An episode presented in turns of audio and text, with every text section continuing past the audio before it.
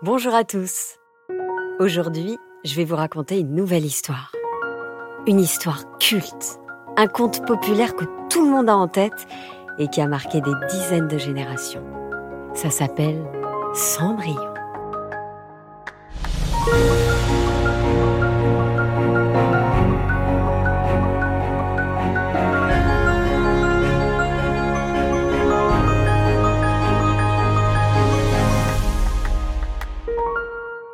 Une fois une jeune fille belle et gracieuse, au cœur pur et généreux, et dont la voix cristalline charmait quiconque l'écoutait chanter. Attentive à tous, petits et grands, elle était un modèle de bonté et de générosité. Un large sourire illuminait son doux visage. Pourtant, la dure vie qu'elle menait n'était guère enviable. Orpheline de mère puis de père, elle vivait avec sa belle-mère et ses filles, deux affreuses pain-bêches égoïstes. De l'aube jusqu'au coucher du soleil, elle travaillait sans relâche dans la grande demeure, s'efforçant de satisfaire les moindres désirs de chacune.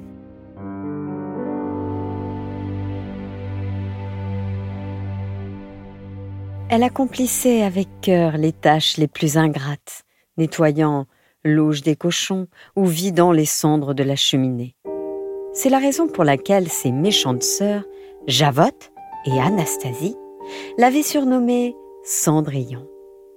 S'octroyant les belles robes, elle lui réservait les habits élimés. Mais Cendrillon était si jolie que même vêtue d'oripeaux, elle attirait tous les regards. Or, plus elle était belle, plus ses sœurs, que la jalousie avait rendue laide et ingrate, l'accablaient de reproches. Heureusement, les seuls amis de Cendrillon, chevaux, poules, oiseaux et souris, sur lesquels elle veillait avec tendresse, lui apportaient chaque jour l'affection dont elle était privée. Un matin, alors que la jeune fille était en train de balayer, un valet sonna à la porte et lui remit solennellement une enveloppe portant le cachet du roi. Cendrillon hésita à déranger sa belle-mère et ses sœurs en pleine leçon de musique, mais elle jugea la missive suffisamment importante pour prendre ce risque. Sa marâtre la fusilla d'abord du regard, puis, découvrant le contenu de la lettre, elle déclara ⁇ Mes enfants, c'est une invitation au grand bal qui sera donné ce soir au château pour fêter le retour de voyage du prince. À l'idée d'être présentées au prince, les deux sœurs écarquillèrent leurs yeux, impatients de préparer leur tenue d'apparat. Timidement, Cendrillon osa demander Puis-je y aller aussi, mère? La marâtre la toisa d'un air narquois et lui répondit Mais bien sûr, Cendrillon si tu trouves quelque chose de correct à te mettre. Javotte et Anastasie sortirent en pouffant et se précipitèrent dans le salon d'essayage pour choisir robes, dentelles et rubans.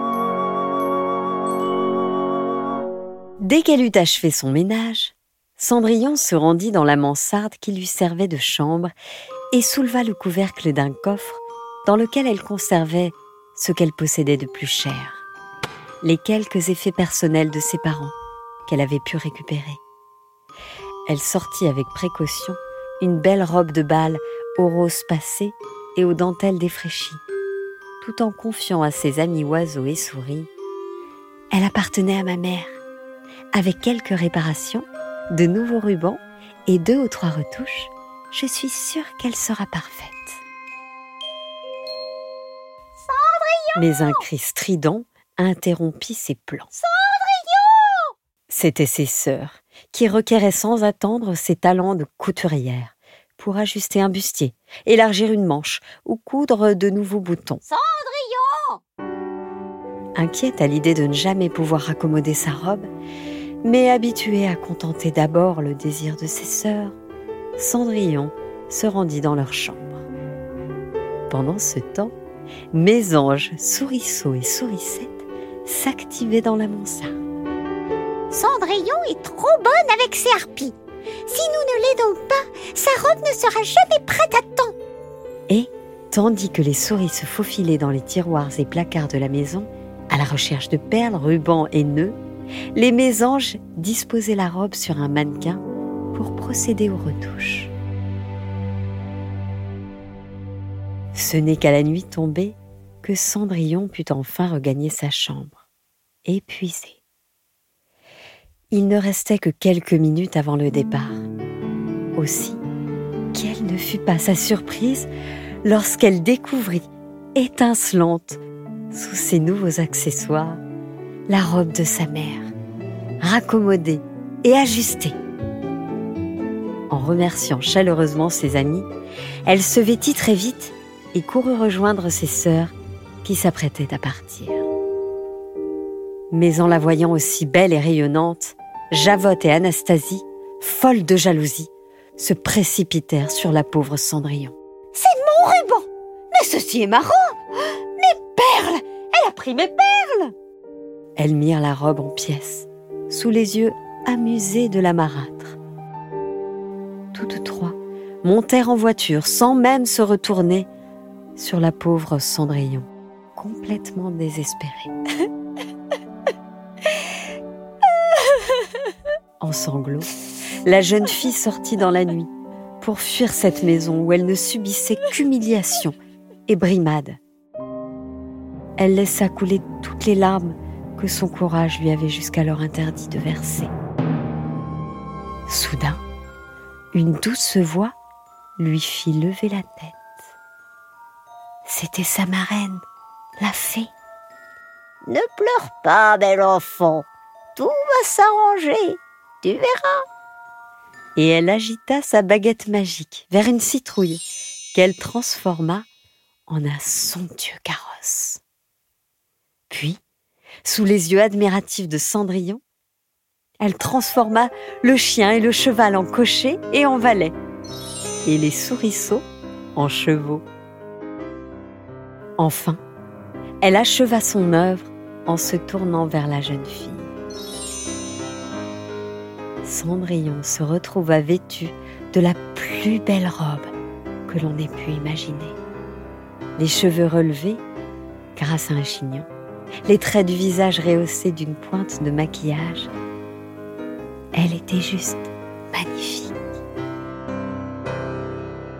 Attention, Cendrillon, la prévint sa marraine. Au dernier coup de minuit, tout reprendra sa forme d'origine. Maintenant presse-toi et rejoins vite le bal. Dans la nuit étoilée, Cendrillon s'élança dans son magnifique carrosse. À l'intérieur du palais, le prince s'ennuyait à mourir face à toutes les jeunes filles qui rivalisaient de minauderie et d'artifice pour le séduire. Devant lui, justement, se prosternaient de façon ridicule Javotte et Anastasie, emplumés comme deux oiseaux de basse-cour. Soudain, le regard du prince fut attiré par une jeune fille entrée en courant dans la grande salle. La spontanéité de sa démarche et la grâce de ses mouvements aiguisèrent la curiosité du jeune homme. Il s'approcha et il tomba immédiatement sous le charme. Jamais encore il n'avait ressenti pareille fascination.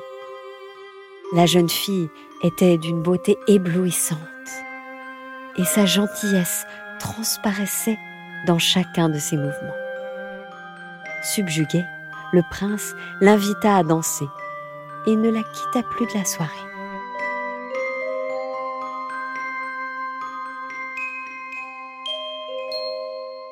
Les yeux dans les yeux, le prince et Cendrillon tournoyèrent au rythme de la musique, sous les yeux ébahis des invités et ravis du roi, qui attendait depuis longtemps que son fils trouve une amoureuse.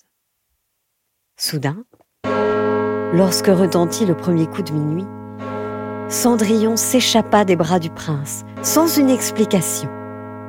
Tandis que les mots de sa marraine résonnaient dans sa tête, elle dévala les escaliers se précipita dans son carrosse et disparut. Le prince n'avait pu retenir sa bien-aimée. Il ignorait même son identité. Comment la retrouver? Il ne lui restait plus comme seul souvenir une pantoufle de verre que Cendrillon avait perdue dans sa course. Au douzième coup de minuit précis, les chevaux redevinrent souriceaux. Cendrillon retrouva sa robe de guenille, mais son visage était comme illuminé. Dans ses mains, elle serrait l'unique pantoufle de verre qui témoignait de la réalité de cette soirée. Toute la nuit, Cendrillon rêva de son prince charmant.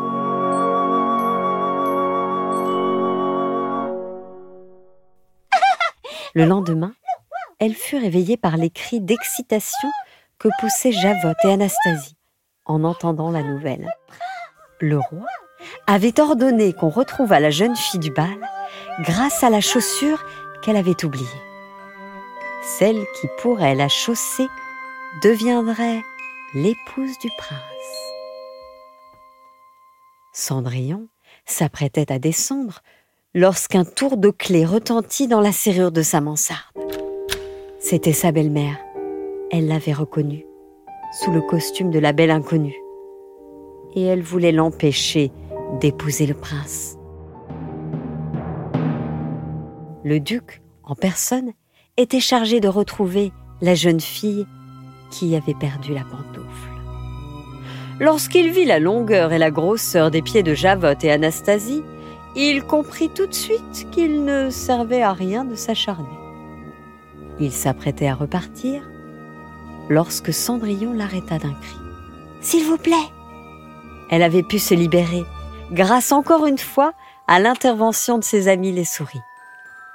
Au péril de leur vie, elles étaient venues dérober la clé dans la poche de la marâtre, puis étaient remontées délivrer Cendrillon. Lorsque le duc chaussa la pantoufle de verre aux pieds de la jeune fille, la vérité éclata au grand jour. Elle était bien celle dont le prince était tombé éperdument amoureux. Alors, le duc la pria de le suivre pour l'accompagner au palais. Quelques jours plus tard, les noces de Cendrillon et de son beau prince furent célébrées. La princesse portait les pantoufles de verre qui avaient permis à son rêve de devenir réalité. Voilà, c'était l'histoire de Cendrillon, que l'on doit notamment à Charles Perrault et aux frères Grimm. Si vous voulez d'autres contes populaires, n'hésitez pas à nous le faire savoir. Encore une histoire est un podcast réalisé par Alexandre Ferreira, produit par Benjamin Muller et raconté par Céline Kalman. Si ça vous a plu, n'hésitez pas à mettre un petit commentaire ou plein d'étoiles sur les différentes applications de podcast. Et n'oubliez pas non plus de vous abonner à notre chaîne YouTube. À bientôt dans Encore une histoire. Eh dis donc, Cendrillon, tu viens d'épouser un gars que tu connais même pas. Euh... T'as peut-être un petit problème, non?